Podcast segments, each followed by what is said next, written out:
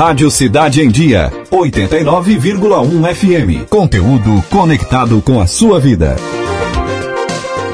Essas foram as notícias do esporte e o assunto agora é vendas. Eu converso com o consultor empresarial Alessandro Costa para a gente bater um papo e falar sobre quais são os maiores erros dos vendedores, o que, que a pessoa tem que fazer para cativar o cliente, mas ser, ser insistente dar atenção ao mesmo tempo. Tem uma linha tênue né, entre um lado e outro. E ele já está em contato conosco por vídeo. A gente vai conversar sobre isso agora ainda mais, né? Época de pandemia, o pessoal está usando bastante as redes sociais também para vender o serviço, produto. E tem algumas técnicas, tem alguns aspectos que é legal observar aí para aumentar as vendas e, claro, aumentar a renda. Consequentemente, o Alessandro já está em contato conosco. Boa tarde, Alessandro. Tudo bom, Manuela? Como é que tá as coisas por aí? Tudo bem, tudo certo. O Alessandro já é da casa. Sempre um prazer falar contigo. Não, o prazer é todo meu. Eu fico feliz que vocês sempre me solicitam. Fico extremamente grato por isso também, essa oportunidade de poder falar com os ouvintes, mostrar um pouco do meu trabalho. Isso para mim é fundamental. Ah, que bom. E Alessandro, começando então, eu vou pedir para é, você falar assim, independente da venda, né, o produto ou o serviço, o que, que um bom vendedor, quais são os princípios básicos, né, de um bom vendedor? Ah, Manuela, o princípio básico do bom vendedor é ser gente boa, né? É por aí. Ah, normalmente, como é que a gente escolhe alguém para fazer negócio com a gente? Como é que a gente escolhe um vendedor para nos atender? Normalmente está atrelado à questão de como ele se comporta na abordagem inicial, a maneira que ele chega na gente, né? As pessoas que chegam para fazer um processo de venda, que chegam num, num, num, possível cliente, vão fazer aquele primeiro momento da prospecção, da abordagem que a gente chama, né? É, o que, que acontece? Se você é uma pessoa agradável, se você é uma pessoa gente boa, se você não é aquele, digamos, chato, insistente, que não deixa o cliente nem falar, você é cortês com ele, bem educado, você já começa a ter uma abordagem correta. Porque a pessoa, em poucos segundos ali, coisa de 15 a 25 segundos, ela define se o vendedor é capaz de atender ela ou não na questão de empatia, que é o primeiro momento que a gente precisa, né, estabelecer esse processo de empatia. E uma das melhores formas que a gente tem de desenvolver a primeira empatia normalmente já é sorrindo com a pessoa, se apresentando, perguntando o nome dela, se colocando à disposição, entendeu? Mas tentar fazer isso de uma maneira natural. Hoje, é, muitos vendedores costumam usar textos decorados uhum. e, e, padrões. Então, é melhor você criar o seu jeitinho de falar, o seu jeito de conversar com a pessoa e tentar ser agradável. Essa é a melhor sacada. Não, totalmente. E a questão da abordagem que você falou é muito importante, porque aquilo ali acaba, às vezes até o vendedor ele tem o conhecimento, ele tem experiência naquele serviço, né, se é em casos de serviços, mas a abordagem, a maneira como ele chega para conversar com a pessoa, se não tem muita atenção ou se tem aquela atenção demais, né, que a pessoa se sente pressionada ali e acaba botando é. tudo a perder também. Né? Com certeza, tu, tu não pode, que nem eu falo assim, é encalacrar a pessoa, colocar ela num canto, entendeu? E pressionar ela demais. Se você pressiona o seu cliente demais, o que que, o que, que fica aparecendo? Você está desesperado para vender, entendeu? E se você transmite isso muitas vezes para o cliente, pode acontecer duas coisas que são as mais comuns é você criar uma certa implicância, a pessoa criar um, já uma animosidade contigo de cara, porque você está apertando demais e já está apertando na hora errada, porque você aperta o fechamento de vendas, depois você tem um processo de condução, não é na abordagem que se faz isso. Uhum. E aí você pode ser taxado de chato, né, e ser descartado. Essa é a primeira coisa, digamos assim, negativa que pode acontecer. E a segunda é deixar uma baita de uma má impressão tua, entendeu? É, você acaba se queimando por meia dúzia de palavras que você se posiciona de uma forma muito ansiosa, errada. Então, ter calma, tranquilidade, analisar o cliente, conversar, colocar ele para falar através de perguntas, tentar identificar qual é, digamos assim, a necessidade dele, por que, que ele veio aqui, por que, que ele quer esse produto. Porque atrás da compra de um produto existe uma necessidade pessoal sempre. Por que, que ele quer comprar esse produto? Ah, eu vim aqui comprar uma calça. Mas por que, que eu quero comprar essa calça? quero comprar simplesmente para meu uso normal? quero comprar porque eu vou sair com alguém? Eu quero comprar para dar de presente? Essa investigação é importante para que você consiga direcionar o produto correto para a necessidade do cliente, sem ser invasivo demais, mas te colocando à disposição dele. Claro, e você é, falou no começo, né? Tem que ser gente boa, tem que ser simpático. Tá, considerando que o, o vendedor ele é simpático, ele tem o carisma, conseguiu também é, chegar até no cliente, mostrar aquele produto ou serviço, enfim. Uh, mas também se ele não tiver um bom conhecimento técnico ou não saber, não tiver informações suficientes, isso acaba atrapalhando a venda também uma, e as futuras vendas, né, que poderiam acontecer que acaba não acontecendo. Com certeza, todo vendedor, não interessa o que você vende, se é produto, se é serviço, se está vendendo internet, catálogo, está vendendo roupa, está vendendo bala, não interessa o que você está vendendo, você tem que entender pelo menos as condições mínimas de utilização desse produto, desse serviço. Para que, que serve, qual é a composição dele, como é que o cliente pode usar isso melhor, entendeu? Tentar verificar como é que você pode se colocar à disposição dele de uma forma consultiva, você se tornar uma espécie de um pequeno consultor para ele naquele momento, identificando como que ele pode tirar o melhor proveito sobre esse produto. Quando a pessoa te pergunta, por exemplo, uma roupa, ah, essa roupa desbota muito, ela perde muito a cor, você tem que saber falar isso. O pessoal te pergunta, ah, essa roupa aqui ela vai encolher, você tem que saber dizer isso. A pessoa te pergunta, ah, essa conexão da internet ela é firme, ela, ela, ela, ela, ela cai muito rápido. Ah, esse computador que eu estou vendendo, ah, qual é a velocidade que você precisa, para que, que você vai usar, investigar e tentar direcionar essas coisas.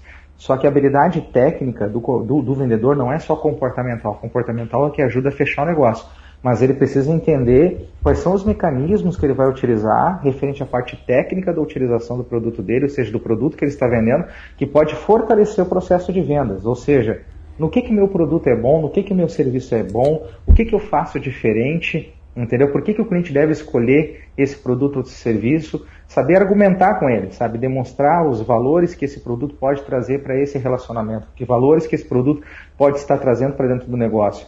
Você não pode ficar só brigando com preço e prazo, você tem que ter diferenciais para ele. Um diferencial principal é o teu atendimento, a qualidade do teu atendimento, mas qualidade do produto, saber explicar sobre o produto é fundamental. Se você não consegue fazer isso, você vai ter dificuldade de fazer um processo de condução bom com o teu cliente, o que pode gerar ele a fazer um descarte muito rápido de ti, procurar um outro vendedor uma outra loja, você acaba perdendo a venda. Uhum, claro. E no caso de vendedores que trabalham com negociação, questão de preço, prazo, o que fazer quando o cliente fala, ah, mas em tal lugar é mais barato, em tal lugar, é, tal lugar fulano fez essa condição para mim? Isso é, tenho certeza que muitos vendedores é, é, uma frase assim que já ouvi muito, muita gente falar que é uma frase chata, né? O pessoal, ah, então vai lá, mas o que fazer nesse momento em que o cliente fala, mas em outro lugar eles fazem assim para mim. O que fazer nessa hora?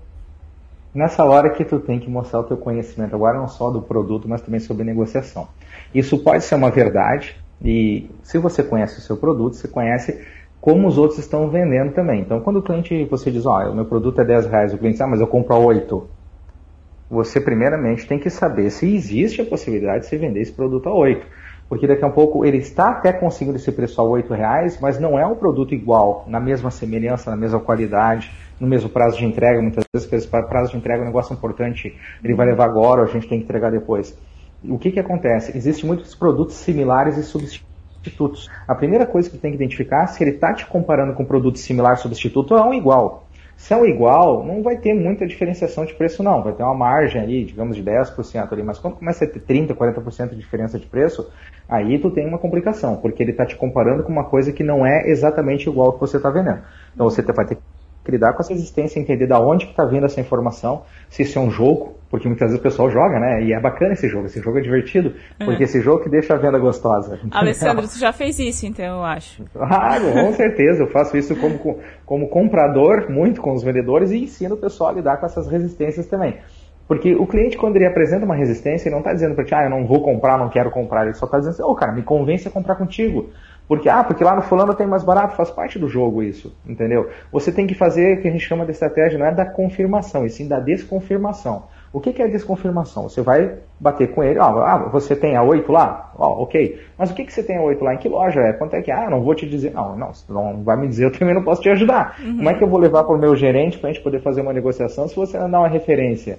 Eu não consigo fazer isso. Eu posso negociar, eu posso tentar, vou brigar por ti. Essa é a sacada, vendedor. Ó, vou lutar para vender para ti, demonstrar interesse sobre isso, não perder. E, e aí, que nem eu gosto de dizer assim, né? Tem uma coisa que, que ajuda muito nesse momento, que o cara diz assim, ah, mas lá no outro é oito reais, aqui tá muito caro. Ah, mas lá não tem eu, né? E eu que tô te dando esse atendimento, não vale nada o meu trabalho? Meio que dá uma desarmada no cliente também. Claro, Sim. isso em tom de brincadeira, isso um tom festivo, entendeu? Uhum. Para fazer um quebra-gelo, para desviar um pouco a atenção daquele, daquela situação de precificação. Alessandro, é brincando que se fala a verdade, né? Com certeza. Então, assim, se você fizer uma interpelação lá, uma indagação muito forte no seu cliente, ele pode se sentir constrangido com isso. E se você fizer de boa, até tom de brincadeira, muitas uhum. vezes os caras dizem, ah, não, é, lá não tem cara que atende que nem tu. Pô, mas o meu atendimento então não vale dois pila? Numa brincadeira de um produto VIP, né? de 10 e 8 reais. Né? Ah, legal. E a gente está falando aqui, é, considerando também casos de venda, assim, né, pessoal, né, de pessoa para pessoa Isso. ali no físico. Mas agora muito tem, muita gente tem vendido pela internet, pelas redes sociais. É, como que deve Direto. ser essa abordagem, essa venda? É, eu até já abro aqui, tipo assim, já, já direciono, por exemplo, para o Instagram, né? Tem aqueles perfis, o pessoal vende alguma coisa, algum produto. É, como fazer aqu aquela rede social, aquele conteúdo que a pessoa faz ser atrativo, sem ser chato, né? Só querer ficar vendendo, vendendo, mas ao mesmo tempo também é, chamar a atenção dos possíveis clientes, possível consumidor. Isso aí. Ó, quer ver uma coisa que chama muita atenção hoje na internet? É a maneira que você posta lá a, a imagem do produto. Você vai postar na internet um produto, cara, uhum. faz uma foto caprichada dele. Não fica pegando imagem do banco de dados do Google, usa imagens do teu produto mesmo, tira foto. Mas faz uma foto bonita, bota num local legal, uma mesa bacana, faz uma decoração às vezes, ou então pelo menos coloca uma cartolina branca, um monte de folha 4 branca embaixo e tira foto em cima. Uhum. O produto tem que aparecer, tem que aparecer bom, não interessa se é novo ou se é usado. Segunda dica que eu dou é o seguinte, ele tem que ter um apelo promocional. Normalmente as pessoas vão mais na rede de busca em função de alguma vantagem. Essa vantagem pode, poder, por exemplo, poderia ser um desconto de 100 reais por R$ 79,99. Esses números quebrados ajudam muito a gente a interpretar a questão assim, ó, pô, em 10 vezes no cartão, uh, ou daqui a pouco o seguinte, dois pelo preço de um, essas coisas é que chamam a atenção. Agora, aquele negócio de preço em box, bah, isso aí tu não ah, faz. Se fizer é esse negócio de preço em box, tu não vai vender nada. Irrita, é verdade. Até hoje teve um, uma loja que eu perguntei, era de artigos de celular, eu perguntei sobre um suporte e daí, assim, ah, preço inbox e eu tô esperando até agora, assim, não... Isso que eu ainda estava disposta, eu perguntei e não me responderam, assim, então, nem fisicamente eu fui mais lá, assim, só por conta disso. Tu te chateia, né? Te chateia com isso, porque você foi atrás da promoção, uhum. você foi atrás daquela propaganda, você escolheu essa loja para te atender, esse, atendente virtual está te atendendo tá aqui para fazer esse processo de venda contigo, você faz um questionamento básico, que é a situação da precificação, ele te diz que o preço é inbox, não te responde, deixa em aberto, aí, pô, você se chateia. E aí, no momento que você se chateia, você já não quer mais saber dessa loja, entendeu? Você não gosta mais dela. Ainda mais se é uma primeira compra. A primeira impressão já foi horrível, entendeu? Se você ainda já é cliente, até você tem uma tolerância maior por, com erros, porque você já é cliente. Uhum. Agora, naquele momento que é a primeira compra, a tua, a tua tolerância é muito baixa. Se eu pisar na bola na primeira vez, você já me descarta muito rapidamente. Por quê? Porque existem outros, a tua indignação é maior. Agora, quando eu já sou cliente, a minha tolerância é maior. Então, eu posso, daqui a pouco, com pequenos erros, não prejudicar meu processo futuro. Mas, quando é a primeira, a primeira tem que ser muito boa. Se não for. A primeira, primeiro contato com o cliente, a primeira abordagem, a primeira venda, ela tem que ser muito boa. Porque se ela for muito boa, vai gerar uma segunda, uma terceira. Nas outras, se você errar, você já tem uma bagagem de tolerância, ele já gosta de comprar de ti. Agora, na primeira, se você pisar na bola, você já não compra mais. Ah, com certeza. E ainda sobre essa questão de vendas na internet, rede social e tal, além da questão da imagem que você falou, né, investir em imagens boas, porque acredito que na internet, além de uh, o produto tem que ser bom, mas ele tem que parecer bom também. Não adianta ele ser bom e, e não parecer.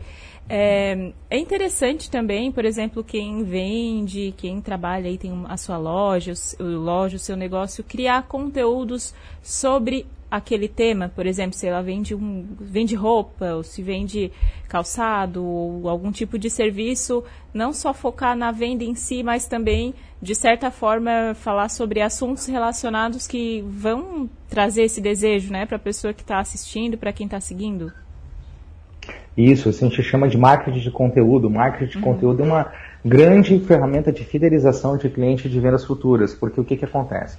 Se você vende um produto ou um serviço e depois você dá dicas de utilização dele, como é que pode tirar o melhor desempenho desse produto ou desse serviço, ou então você daqui a pouco fornece material para ele bacana, dicas não às vezes da utilização, mas dicas de, de, daqui a um pouco assim, como é que ele pode, digamos, melhorar o desempenho das coisas, nossa, a pessoa começa a ficar mais cativa. E aquilo começa, por exemplo, dar um exemplo sobre roupa. Ah, você vai dar dicas sobre técnica de roupa. Não, você vai dar dicas sobre vestimenta, como se vestir para uma ocasião, como daqui a pouco fazer uma combinação de roupa, fazer uma combinação de cores. Então você vai é, fazer combinação de modelos, você vai dar esse tipo de dica. E essas dicas, elas tanto podem ser escritas como pode ser de fotos, mas o que mais rola hoje é filmezinho, rapidinho, uhum. coisas assim de 30 segundos, 40 minutos, 40 segundos, e bumerangue. Bumerangue é muito bacana. O pessoal para para olhar o bumerangue mesmo. Vai ali, vai, vai para lá e vem para cá. O pessoal fica olhando. Ah, a menina bota a jaqueta, tira a jaqueta, bota a jaqueta, tira a jaqueta, entendeu? Bota o casaco, tira o casaco. Todas ajudam. Isso tudo ajuda. Claro, com certeza. Não, eu falei, bota o casaco, tira o casaco. Mas é verdade. O... Ah, agora está nessa, bota o casaco, tira o é casaco. Tá horrível isso. Amanhã a gente vai botar o casaco de novo. Previsão é para esfriar uhum. o tempo. E em relação à rede social, isso que você falou, é, o vídeo ele cativa muito mais, né? Prende a atenção, não só a foto, aquela coisa estática, mas o vídeo realmente engaja. Eu, eu tiro por mim, né? Um, assim, às vezes uma foto, tá, passa ali, mas quando tem um vídeo a gente já tem aquela curiosidade e às vezes, né, aquela, aquela dica já, já traz aqu aquela vontade de ter aquele produto, né? Então, é, o engajamento acaba sendo bem maior. E acontece os compartilhamentos ao natural. Quando uhum. eu gosto de alguma coisa, normalmente eu compartilho. Isso é quase que ao natural. É quase como se fosse uma recompensa que a gente faz para aquele cara que produziu aquilo. Então, pô, gostei desse vídeo, então eu compartilho esse vídeo. Isso é meio natural. E às vezes o pessoal, ainda além de compartilhar, marca, né? Isso é espontâneo. Eu vou marcar a Emanuela numa coisa que eu vi que eu achei bacana, entendeu? Porque eu sei que ela gosta disso. Mas aí existe também uma, outras ferramentas que são bem interessantes. No Instagram eu não sei muito bem como é que funciona. Mas no Facebook você tem uma ferramenta de marketplace, que você tem os grupos de venda lá também, mas também você pode criar promoções internas suas você pode fazer, ó, vou fazer uma promoção lá. O que que acontece? Ah, essa semana ah, curta e compartilha, entendeu? Curtiu, compartilhou, quem mais curtiu compartilhou vai ganhar um prêmio. O próprio Facebook tem uma ferramentinha que ele controla isso, entendeu? Quantas pessoas entraram, quantas saíram, quantas compartilharam, a gente dá a estatística pronta. Isso é gratuito. Então hoje, para isso muito para vender produto é sensacional, ainda mais produto em loja, isso é muito bom. Porque imagina, eu quero promover um, um, segmento da minha loja lá específico, eu pô, crio um brinde sobre aquilo, coloco lá e peço, ó, quanto mais clicadas e compartilhadas você tiver, com mais like e compartilhamento tiver, melhor. E aí você está concorrendo, aquele que conseguir o maior número disso. Quando eu, eu, eu, dou aula na faculdade também, daí lá na disciplina da faculdade dou Marketing 2, que é marketing de, eh, direcionado para a internet. E a gente faz um exercício dentro da sala de aula mesmo. A gente cria é, uma empresa fictícia, criar uma marca fictícia, um, pro, um, produto fictício, e a gente, eles têm um desafio pessoal, né, a, a, a, cada equipe, eles têm que promover e conseguir o máximo possível de curtidas e compartilhamentos em cima dessas ferramentas de promoção. Isso na rede própria deles, de amizade e tal. Então eles criam um produto fictício e fazem isso, entendeu? Já para testar essas ferramentas e sentirem que isso dá resultado. E o melhor, é gratuito. Uhum. Só tem que estudar um pouquinho, né? Tem que parar, olhar os videozinhos do Facebook e é, aprender a fazer. É, tem que fazer a sua parte, né? Ele tem que dar uma estudada. Ah, com certeza. e sabe que eu tava pensando aqui, essa questão de, da internet ainda e vender? Sabe que muitos influenciadores e influenciadoras se tornaram, tipo assim, um, um ícone na internet, uma referência, real, é, fazendo o caminho inverso, né? Dando dicas.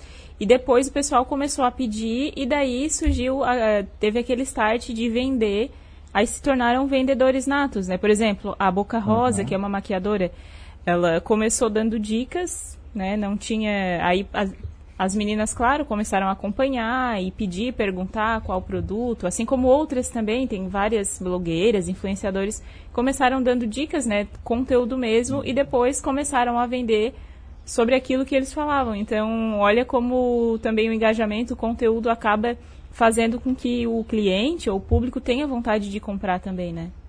Exatamente. A única coisa que a gente tem que tomar cuidado com a. Opa, bati aqui com essa questão dos influenciadores. É você deve procurar um influenciador que tenha a ver com o teu negócio, com o teu segmento, com o teu produto, com o teu serviço, com aquilo que tu vende. Uh, porque nós temos diversos deles. Então, por exemplo, ah, eu sou um influenciador, eu vou falar sobre gestão financeira, sobre comportamento do dinheiro, essas coisas todas. Aí você quer fazer uma promoção no produto seu, você me manda um presente uhum. para mim falar sobre esse presente. Muitas vezes a gente faz isso. Só que assim, ó, se o que eu trabalho não tem nada a ver com o que você trabalha, é, você, você vai jogar seu tempo fora trabalhando comigo, entendeu? Então você tem que achar um influenciador de acordo com aquilo que você faz. E outra, esse influenciador, ele é regional, ele é estadual, como é que ele é? Entendeu? O teu produto consegue entregar ele só, por exemplo, no município de Criciúma, então você tem que achar um influenciador forte em Criciúma. Não adianta você botar um influenciador para o estado todo de Santa Catarina se você não tem como atender o estado todo. Quer ver uma coisa que acontece muito é com o ramo de fast food? O cara tem uma lanchonete lá, ele tem um hambúrguer artesanal, um negócio diferente, Aí ele manda lá de cortesia para o influenciador esse lanche, para que o influenciador receba o lanche, fale bem do lanche dele, coma o lanche durante a apresentação e tal. Uh, só que às vezes eles fazem isso para pessoas que não valorizam fast food, que, que, daqui a pouco não tem aquela afinidade com o fast food, fitness. às vezes até não, não gosta, entendeu? E a pessoa também fica sem jeito, uhum. entendeu? Do outro lado. Então você coloca às vezes ele também numa situação difícil. Claro, não dá para mandar para uma pessoa que é fitness, por exemplo, né? Não, Nada não tem como, não tem que você mande uma marmita fitness. Aí, não, aí, aí fitness é uma coisa bacana está funcionando bastante em Criciúma, até tem um valor agregado diferente, que realmente é um marmitex com comida fitness, é show de bola, é, é bom para quem gosta mesmo e, e tem, digamos, a, a, preferência nisso, pô, por que não divulgar? Você pega aí daqui a pouco um personal trainer bem conhecido aí, você faz marmita fitness, conversa com ele, fala com ele, manda para ele, daqui a pouco você faz uma alimentação periódica para ele e ele usa a tua marmita lá, entendeu? Então isso te ajuda. Agora, você não vai mandar para ele um, um, X torpedão, né? não aí dá, não, dá, não tem né? nem como falar bem disso. aí já é demais, né? E aí realmente fica bem certeza. complicado. A gente falou e essa sobre... associação de imagem, né? Tem que tomar cuidado para associar o produto com a imagem de uma pessoa bem quista, né? Você não pode associar também com qualquer maluco aí só uhum. porque ele tem seguidores. Ah, é bem lembrado, com certeza. E a gente falou aqui, Alessandro, sobre vendas, mas e o pós-venda? Qual a importância do pós-venda, né? O que fazer e o que não fazer depois que a venda já foi feita?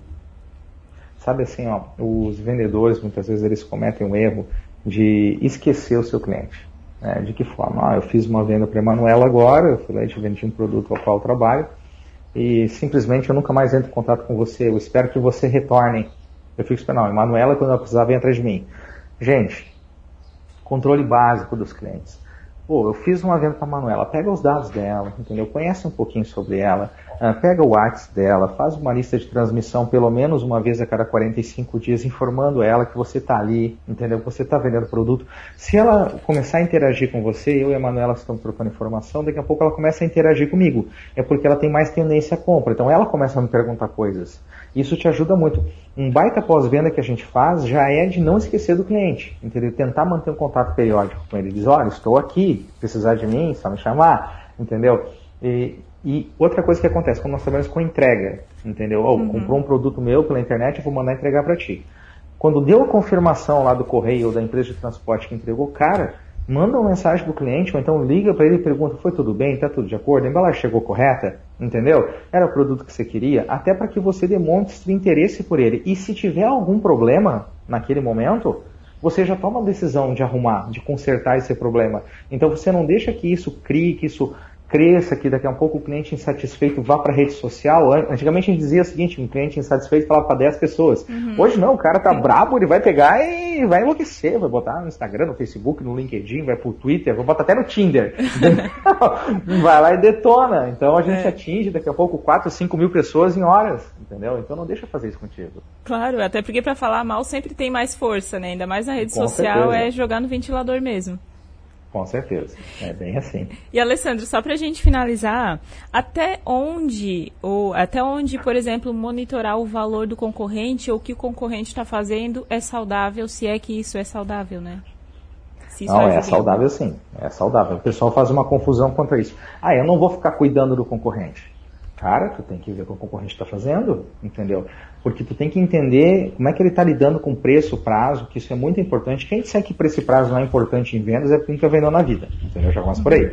Preço e prazo sempre vai ser importante. Então, tu entender como é que a concorrência está atuando em preço e prazo é importante.